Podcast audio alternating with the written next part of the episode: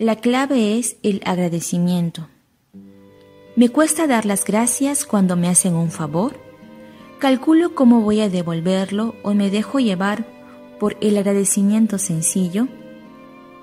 ¿Vivo mi relación con Dios como una acción de gracias continua? ¿Por qué se dice que la Eucaristía es una acción de gracias? La clave de las lecturas de hoy es el agradecimiento el leproso en el Evangelio y el de Naaman en la primera lectura. La acción de gracias es también la clave de la vida cristiana, de nuestra relación con Dios, con Jesús y con los hermanos. De la fe brota el agradecimiento. Y ahí precisamente, como dice el Evangelio, está la salvación, la vida nueva. O dicho de otra manera, la asunción de otro estilo de vida, más pleno, más humano y por eso más divino. En nuestra cultura damos las gracias cuando nos hacen un favor o nos regalan algo. Cuanto más inesperado o más gratuito, más sentidas son las gracias. Siempre es un reconocimiento de que hemos recibido algo de forma gratuita. Lo que se recibe de esa manera adquiere un valor tal para la persona que establece una relación con el donante que va más allá de cualquier consideración interesada o egoísta. El favor no se devuelve. Simplemente se establece una relación de gratuidad, de cariño entre las personas. No hay cálculo de costes, hay relación personal, un lazo que es difícil de romper. Hay personas que olvidándose de la gratuidad tratan de convertir esa relación en una relación comercial y el favor se devuelve calculando los costes del favor recibido.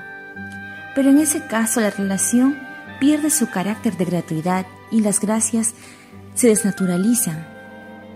No hay agradecimiento, sino pago. En ese caso se pierde la relación. Devuelto el favor, si te he visto, no me acuerdo, como dice el refrán. Nuestra relación con Dios es una relación de agradecimiento. De Él hemos recibido todo en total gratuidad. La vida, la libertad, el amor, la creación. No hay medida que pueda contar lo que hemos recibido.